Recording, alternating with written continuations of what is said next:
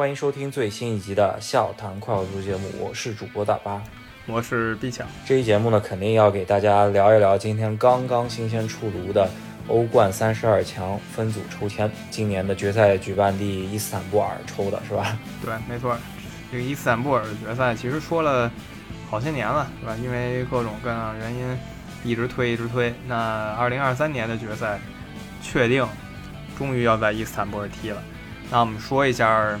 今年的分组吧，还是老样子，三十二个队进入到小组赛，然后四个队一组，每一组四个队呢，分别来自于四个档位，这个档位是抽签之前就决定的了，根据你去年的成绩，啊，各种各样的预选赛的结果决定的。那第一档球队里头呢，我觉得，因为现在分第一档的球队都是以各联赛的冠军球队，以及上届冠军以及欧联杯冠军来决定的第一档球队。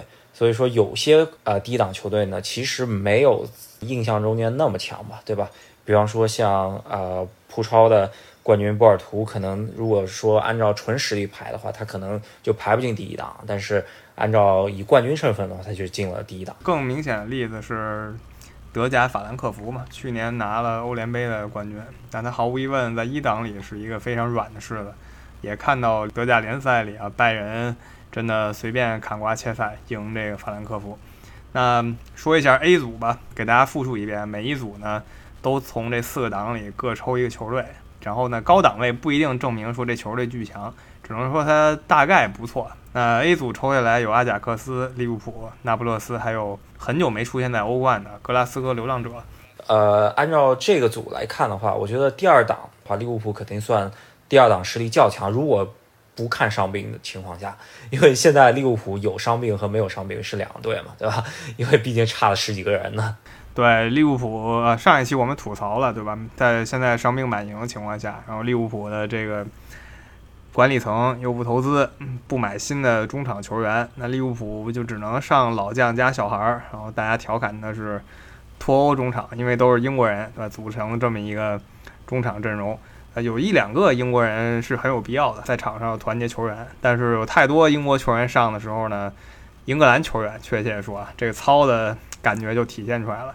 所以利物浦以现在伤兵满营的情况，在第二档不容乐观。但如果说利物浦是全阵出发，肯定是领先其他对手非常多。呃，这一个分组呢，阿贾克斯和利物浦应该也是最近刚踢过嘛，新冠呃肺炎那那个赛季。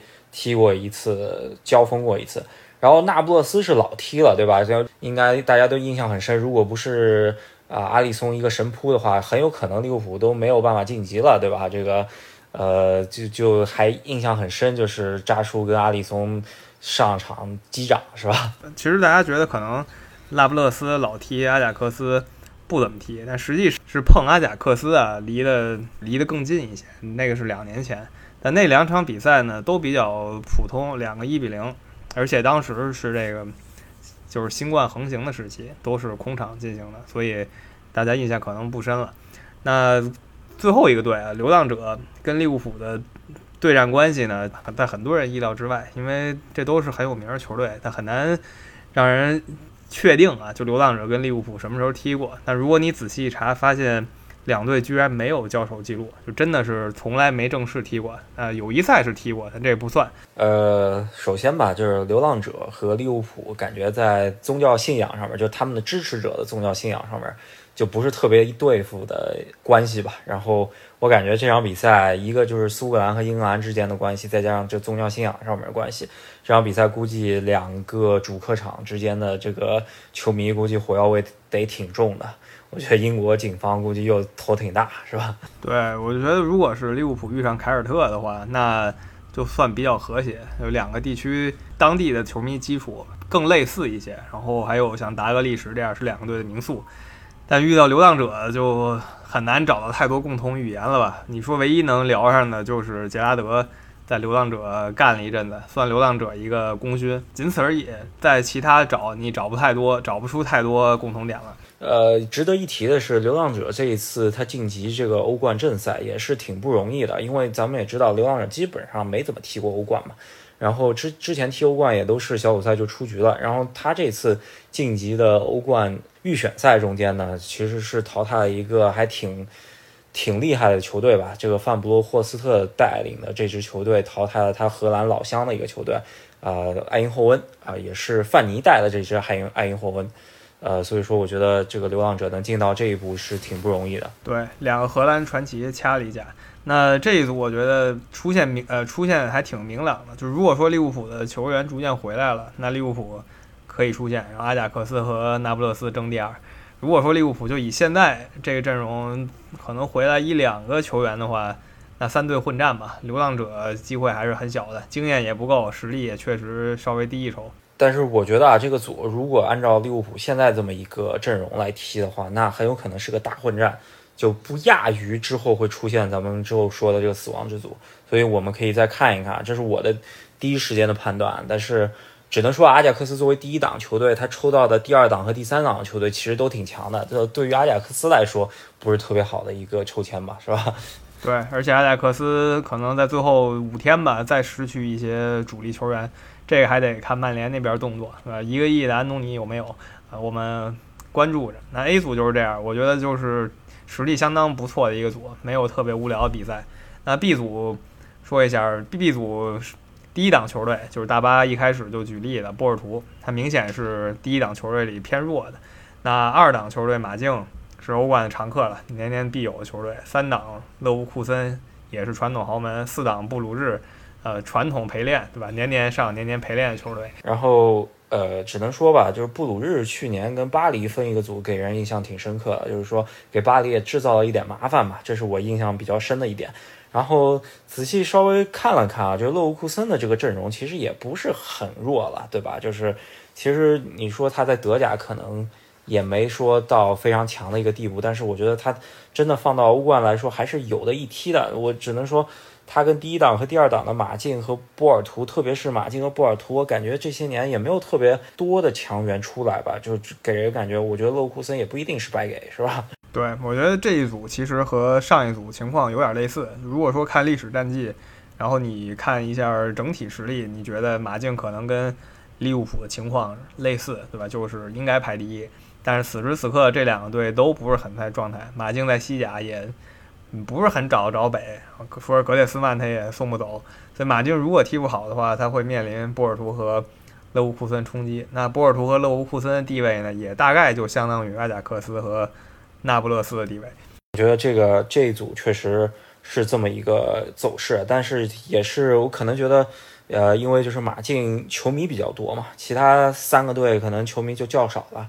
咱们可以看一下到底，呃，谁能够进到。欧冠最后的淘汰赛吧，是吧？我觉得我较看好马竞和波尔图一些，但是勒沃库森绝对不是白给，这是我的看法。啊，我觉得就是以这么多年看淘汰赛的对阵来说，肯定还是马竞和波尔图可能性大一些。那我稍微跟你说不同一点吧，我期待一下勒沃库森吧，尤其是所有人都在吹德国天才威尔茨，那世界杯要来了，那作为一个下一代的进攻核心啊，看看这个德国天才能不能在俱乐部挑大梁。那我们看一下吧。呃，C 组方面，我觉得是最有话题性的一个组吧。这个组，首先第一档的拜仁，第二档的巴萨，第三档的国米，都是这三个档里头比较强的队伍了。然后抽到一起，其实大家想看死亡之组，就是想看第三档的国米最终去到哪个组吧。如果把第一档和第二档都抽到比较强的队，那就是一个死亡之组了。然后这一组就产生了。然后这一组的还有一个。可以说是非常大的话题性，就是拜仁和巴萨抽到这一下，是吧？也首先前几年有过八比二，再加上今年这个转会操作，莱万的这个呃转会就非常有话题性了，是吧？这一个分组来报呃，就是感觉像故意的，对吧？故意安排的，因为这个也是莱万多夫斯基的转会，也是转会窗前两个月的主要卖点吧。聊了很久，媒体靠他吃了不少饭，然后接着才聊德容什么的。所以直接就安排遇上了，有一种我不能说是宿命的安排，有一种人为的安排的感觉，虽然无法证明。那至于说国际呢，国际出现更有意思吧？毕竟大家还记得十二年前国际米兰夺了一个三冠王，他一路上砍过去的就是巴塞罗那和拜仁慕尼黑，都是穆里尼奥非常经典的比赛。然后，尤其是赢巴萨那一场吧，我至今至今印象深刻啊。他非常苟苟住了巴塞罗那那场球，把巴塞罗那整的没脾气。我觉得啊，就是国米，呃，虽然在其实没有夏季来说没有特别大的手笔吧，可能也就是把卢卡库给租回去了。呃，跟另外两支球队肯阵容上比来说，肯定是差一点，再加上教练上来说，肯定也是差一点的吧。但是我觉得国米也不能说是完全没有机会吧。我觉得这三个队很有可能还会取决于就是他们这个虐菜水平啊，就是说把那个咱们已经忽略不计的那个比尔森胜利到底能多赢几个，是吧？对，没错，这比尔森胜利我只能说太倒霉了吧，对吧？一路上进入欧冠，他需要过很多很多的附加赛，然后过到一路以后。一看三个对手都是巨人，实在是过不了三个关。如果说有一个巨人，可能还好。那咱们看一下吧。我觉得这三大巨头之间的这个六场比赛交锋啊，我觉得都都是非常有看点的。就是这个组的话，基本上可以当淘汰赛看了，是吧？因为基本上是三选二的这么一个淘汰赛了，是吧？拜仁跟国际米兰上一次遇已经十几年前的事儿了。但不是那场决赛，决赛之后遇过一次。巴萨跟国际米兰后来又遇了几回，看看今年这次怎么样吧。呃，不管怎么样，这是肯定是德甲、西甲和意甲最强球队之间的对决了。咱们也可以看一下，也是给我感觉到在英超起势之前吧，这些球队都还是非常非常强，就非常有关注力的。现在来说，他们能分到一组的话，咱们也可以稍微看一下，我比较好奇。那 C 组就是这样，肯定是关注点最多的吧，也是话题最多的。呃，不出意外，应该也是会争夺最激烈的。希望不会说有一个队突然就掉队了，然后就就无所谓了那样。你说这个情况的话，那基本上就是说两个球队把另外两个队给暴虐了，然后 这就三三四轮就把这个悬念给杀死了，有点可能吧。那三个强队里被暴虐那一个，再把比尔森胜利暴虐一下，然后他去欧联杯，啊，就是这个剧情，或者就是乱战到最后。在这这组分出来以后呢，这个欧联杯的官方的推特也是调皮了一下，然后艾特了一下国际米兰，说嗨，这个咱们可以就是有兴趣的朋友可以看一下，就是觉得欧联杯可能在跟国际米兰召召唤，是吧？有兴趣可以围观一下，这这个段子还挺逗的。呃，第四个组 D 组的话，所谓的种子队就是第一档球队应该是比较弱的，德甲的中上游球队法兰克福，去年的欧联杯冠军。然后第二档球队热刺队，好久没踢欧冠，有那么几年了，回来以后遇的对手都不算强吧。呃，但他遇的三个对手啊，其实类似，热刺独一档，另外三个类似。那后两个队谁呢？里斯本竞技和马赛。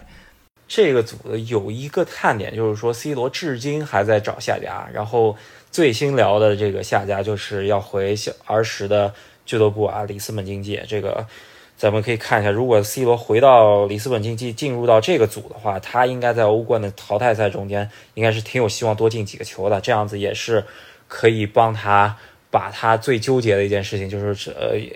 欧冠进球可能会被梅西超越这件事情给解决了，是吧？他心里有这个执念。我倒觉得梅西他在巴黎踢的不是特有感觉，他可能都不是特在意自己进几个了。但是 C 罗他是更执着于自己个人荣誉，然后表现一些球员。所以我觉得他回李静这事儿不是没可能，还有五天。反正媒体们是这几天说他要回李静，各种各样的黑喂狗啊什么的，就是说 C 罗可能。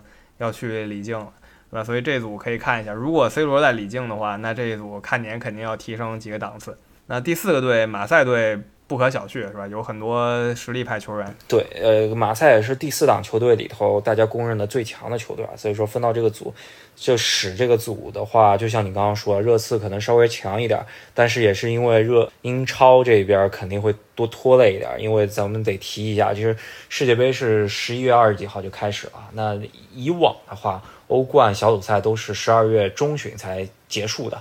那也就是说，所有的欧冠比赛都挤在十一月中之前得全部踢完，那之后的赛程会会非常恐怖的，是吧？特别是对英超球队来说，对吧？对英超球员来说压力非常大，因为我们看到联赛杯什么的也没有停的意思，也挤在世界杯之前都会开踢的。对英超球队压力非常大。热刺夏天囤了不少人，他应该应付得过来吧？最起码这三位他应付得过来。那简单再提一下马赛队，马赛队可能大家觉得法甲球队不过如此，对吧？他阵容非常丰厚，像刚租借曼联曼联的。拜利，然后他队内又有帕耶这种所谓思乡球员，然后又就传了一堆说法语的前场球员，像以前国安的巴坎布啊什么的。嗯，是，然后再加上呃之前那个阿森纳的贡多齐，还有桑切斯，所以说也还是一套可以打得出来的阵容嘛。所以说大家公认的第四档最强球队，看一下吧，这个组法兰克福相对来说。反而拿了欧联之后被挖的球员比较多了，那就有可能会下降一点实力，是吧？咱们在德甲中间也看到了，他好像没有那么稳定了，是这意思。那公认的这次应该出现无压力。如果说 C 罗回归葡萄牙体育，就是里斯本竞技的话，以 C 罗的实力，然后那些球员，毕竟在里境，那些球员会甘心的给他做小弟，这是毫无疑问的。那我觉得李静是有出现希望的。没有这一招的话，那马赛。肯定实力更强一些。那我们聊一聊 E 组吧。E 组这边又是一个非常陌生的第一档和第二档球队之间的呃关系吧，就是米兰和切尔西。仔细一想，米兰和切尔西可能如果两个球队都挺厉害的时候，应该就是呃零五零六那那一阵儿吧。然后，然后我仔细再想一想，好像还真没有遇到过在欧冠中间。呃，遇到过可能也就是夏季那种热身赛吧。我记得在美国踢过一场，德罗巴进球了，这是我唯一印象的。然后仔细一查，还真没有。他们俩之前相遇可能得九几年了，是吧？大概是二十二三年前。当时切尔西，我们当然是查了一下，不是说我们记得，就是切尔西名宿怀斯进了一球，然后跟米兰踢的。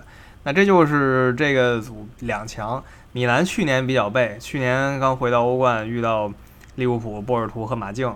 最后是很尴尬，没能出现，差一丁丁点。那这次这个组，切尔西是劲敌，那其他两个队呢，应该不至于对意甲冠军构成太大威胁。可能也就是萨尔茨堡红牛实力还在线一点吧。然后，呃，萨格拉布迪纳摩可能会因为他的主场优势，会对米兰造成一点威胁吧。这，但是我觉得。怎么说吧，如果他要回来，这个组还进不去淘汰赛的话，那就是有点说不过去了，是吧？对对，我觉得就是米兰以他的功力，然后以他的雄心，这个组已经不能要求更多了吧，对吧？就是他应该是目标是稳拿萨尔斯堡和萨格拉布的，至少这两个队每个队上拿四分吧，一平一胜一胜，对吧？至少要做到这一点。那切尔西也是一样的，都做到这一点以后，就是。争一争第一、第二，仅此而已。那有一点就是说，呃，切尔西呢现在还在求购米兰的啊莱昂这个葡萄牙边锋以及中锋吧，这个前场球员，呃，据说身价也是快到了九千多万吧。这但是如果分到一组的话，那米兰还卖不卖切尔西呢？这就是一个节外生枝的一件事儿吧，是吧？这个可能就因为分组受了影响了，然后也许踢完再转会，对吧？世界杯之后再转会，这就不知道了。但这组我觉得大家一看都挺明朗，两个强的加两个一般的，所以那两个队想挑战两个前冠军的话，压力非常大，几乎不太可能。一组说完，说 F 组，F 组可能是最无悬念的一个组吧。我觉得应该怎么说，就是说小组第一是无悬念啊，就是皇马。这个 我觉得高别的队太多了，是吧？但是有一个点就是说，呃，顿涅斯克矿工队回到欧冠这个。他们会用中立场地啊，会会用波兰的球场踢踢自己的主场比赛。第二档球队莱比锡红牛应该是这个组的第二强吧？我觉得应该不出意料的话，就是皇马和莱比锡红牛晋级了。对我，我觉得就就看这个组啊，你可能才大概体会到什么叫一档、二档、三档、四档，因为这一组就是一档最强，四档最弱，四档是凯尔特人，呃，算是啊，当然是全冠军了，也是苏超第一豪门，但拎到这一组。他的确是弱一些，那凯尔特人压力比较大，而且他要飞这么多地方，又飞波兰，又飞西班牙的，还有德国。然后，呃，这边来说的话，就是皇马这边最近迎来利好消息吧，跟队内大佬本泽马据说要续约了。呃，我觉得这个皇马也是知道，就是卡塞米罗可以卖，本泽马不可以卖，是吧？对，真的，本泽马是出神入化，尤其世界杯年了，我觉得本泽马他不会说。现在就开始放羊，至少是今年还是得卯足劲儿，继续把他那鬼魅的感觉踢出来的。莱比锡，然后顿涅斯克也都类似吧。然后其实苏格兰球员和乌克兰球员都没进世界杯，就是莱比锡有一些各国球员努力一下，因为世界杯也来了嘛，向他们招手。那 G 组这边来说，我觉得也是一个，就是说小组第一出现的队肯定已经定了，那就是曼城。另外三个队争一下小组第二吧。我觉得可能我更看好多特蒙德一些，但是塞维利亚也真不是白给。但是如果我是塞维利亚主教练的话，可能会选择去踢欧联杯，是吧？啊，对，这个塞维利亚的欧联杯实在过于强硬了，是吧？塞维利亚在欧冠近几年。有十六强战绩，也十六强八强战绩就到到头了。但欧联杯倒是频频夺冠，就最近十年的事儿，就老夺冠，大家都知道。曼城毫无压力，这三个队都可以轻取吧。呃，可以小小关注一下哈兰德刚刚转会曼城，就又碰上多特蒙德啊这件事儿。呃，跟巴萨和拜仁那个对决，火花程度低一些。对，主要还是总体实力来说，多特蒙德确实还是低了一档嘛。就跟巴萨和。呃，拜仁这个对决差了一点，但是确实是一个话题性嘛。这个夏夏天挪窝的两个中锋都呃重逢救主是吧？这个可以看一下，这是一个看点。然后哥本哈根也是挺久没有踢欧冠了吧，是吧？这个丹麦球队，这个可以看一下吧，就是很少见的这么一个球队吧，在欧冠中间，一般都是欧联杯见的。那最后一个组，呃，两个欧洲欧洲巨头肯定只能分在最后一个组了，就是。巴黎圣日耳曼还有尤文图斯，其实第三档球队本菲卡也是欧洲巨头，这没问题。啊，第四档球队稍微少见一点，这个来自以以呃以色列的海法俱乐部。对，啊，这个组分出来以后呢，这个组分出来以后呢，第四档给到了巴黎，是吧？这个 C 罗一看，赶紧要转会了，因为。这个两回合巴黎，如果梅西各进三球，那就是六球了，就马上要追上 C 罗了，是吧？就是说两回合各进三球，就是说他要刷这个海法俱乐部，对吧？因为他他确实是一共参加过三次欧冠正赛，差不多每十年一次，上一次参加呢，就十几年前，零九一零赛季，就国际米兰夺冠那赛季，也是遇到尤文图斯了，那毫无疑问就被尤文图斯两回合双杀白给。然后还遇到拜仁慕尼黑了，双杀白给；然后遇到法甲当时的波尔多，依旧是双杀白给。所以这队来这儿，我觉得他达到小组赛就已经获得了成功了，没有什么可说的。梅西、姆巴佩、内马尔，然后尤文图斯那几位，然后本菲卡这几个都可以在他身上狠狠地刷一笔吧，目测零分。这个 那个有一点呢，就是说，呃，本菲卡和尤文，我觉得。以及巴黎吧，我觉得这三个队，我觉得本菲卡真不能说是白给。虽然今年鲁涅斯卖了，但是我觉得他队中还是有一些妖星在那边憋一股劲，想要跟尤文搞一搞的吧，是吧？我觉得巴黎可能会好一点。然后，呃，上期节目呢，有朋友就跟我们说啊，咱们聊了聊欧洲各大联赛，就是没聊法甲，那稍微聊一聊吧。就是之前巴黎内部可能是有一些问题吧，因为 几个点球就是姆巴佩把点球罚失了，然后。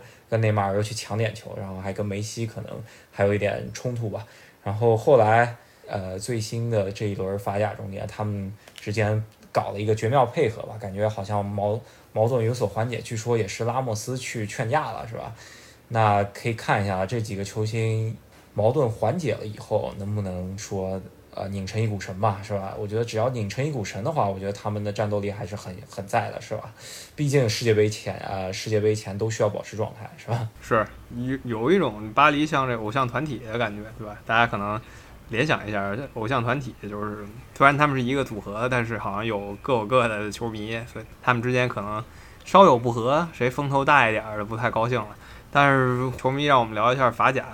是目前来看比德甲还无聊的，场均打入五球，有啥可说？三轮以后，三战全胜，净胜十四球，提前宣布夺冠就完事儿了吧？可能真的法甲唯一看点就是飞刀剧了，是吧？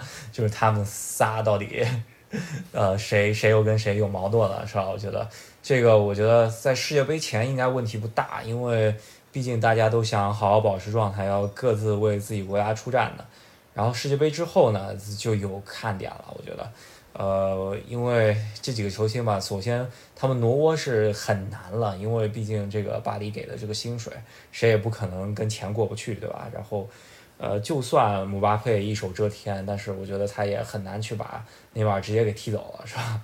是是这道理。而且说梅西还有内马尔，他说他在法甲，以他这个年龄在法甲踢成这样，他再说我去挑战英超联赛。其其实有点上不去了，他并不是这点，还是跟 C 罗不太一样。C 罗好歹是你在尤文图斯踢，然后在皇家马德里踢，然后再去曼联，这都是很大强度。你到了巴黎，实话实说，强度掉一截是没没话说的。毕竟法甲那些中下游球队真的比比较平凡。然后主要还是，呃，整个班底可能就不需要使百分之百的劲吧，然后就能拿下比赛了。但是。呃，巴黎今年可能稍微好一点，就是新主教练上任以后，可能给大家又有一点新的气象嘛。但是，姆巴佩确实新赛季的这个话语权确实挺高的，啊，这个是一个可以看一下的一点。呃，其他来说的话，巴黎肯定卯足劲要把这个欧冠今年肯定要冲击一下吧，是吧？这个小组第一肯定不能跑吧？我觉得跟尤文踢的两回合比赛，尤文得小心点儿，是吧？我觉得是这样，尤文图斯。肯定不敢说大意了，去年就拖大了一把，直接被人淘汰了，是吧？其其实好几次拖大了被人淘汰了，所以本菲卡他肯定不能小看。虽说大家知道尤文图斯应该是比本菲卡实力过一筹的，本菲卡也是两次欧冠冠军，尤文图斯也是两次，谁怕谁呢？本菲卡就算努涅斯走了之后呢，队中还是有一些要人的，就我还是这个观点，就是说，呃，真不能说是白给，然后就是呃，囧叔还是得稍微。呃，把自己的状态调调好吧，是吧？那我觉得跟大家盘点了一下这赛季欧冠三十二强，就确实有一种感觉，没有往年那么激情。我跟大巴就是聊之前，我们也说了一下，主要少了一些常客，少了一些很强的劲旅吧。首先是俄罗斯那几个劲旅，像中央陆军呀，然后斯巴达这些球队，他们跟欧足联现在就属于脱钩状态。然后接下来就是土耳其那三强。呃，集体迷失啊，都没有出现在欧冠，因为他们去年土耳其联赛出了一个黑马冠军，然后再加上可能话题性更足的曼联没有进到这个 欧冠里头，是吧？这个就可能稍微差点事儿，因为毕竟转会弄潮儿，现在就是曼联，是吧？还有一些传统劲旅，像像如果说不是什么比尔森胜利啊，不是什么萨格拉布迪纳摩啊，以前常见的像红星队和游击队。这也都没有出现，所以少了很多这种强力搅局者吧。刚才说那几个队，极限可能是欧冠八强，都没有说在四强见过他们，基本没有。但是他们还是有实力的，都是欧洲有名的劲旅，但是今年都没有出现。荷甲也只有埃贾克斯一个队。今年的欧冠还是小组赛机制吧，明年也是啊，再过二十四年开始就。变成了瑞士轮盘制了，这个新的赛制，我觉得我们还需要再好好研究一下。不过，先珍惜一下这个小组赛的这么一个欧冠的赛制吧。先珍惜这个非常稳定的局面嘛。我其实一直觉得三十二强是一个非常非常稳定的欧冠赛制，呃，之前用了这么多年了，对吧？感觉没什么问题。但是欧足联 是吧，贪心不足，所以他们想改一改赛制。那两年后。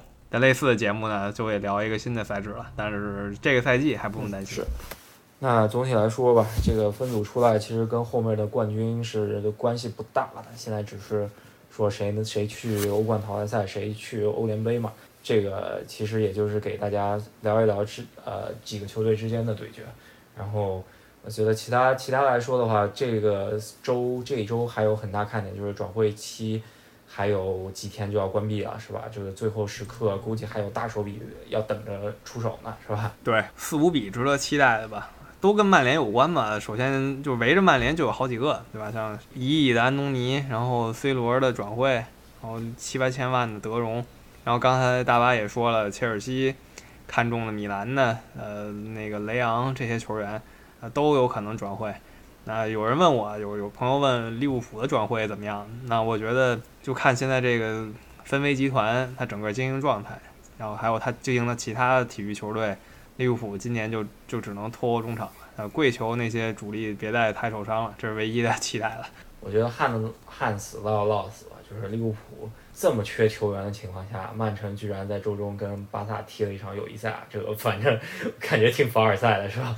真的，真的是像曼城和巴萨都是球员有点多的球队，现在来看就是就感觉周中不强行练一场，就感觉球员都太冷了，是吧？一周一个联赛踢着不爽，非得给自己来一个双赛才爽。他踢了个三比三，是个挺精彩的表演赛吧？而而且。曼城的主力们也都最后上了上，哈兰呀，然后德布劳内什么也都上了上。嗯，是这个，也据说是瓜迪奥拉呃给他几个助教呃攒钱的这么一个也呃慈善赛啊，这个确实我看了一下，这个比分还是挺刺激的。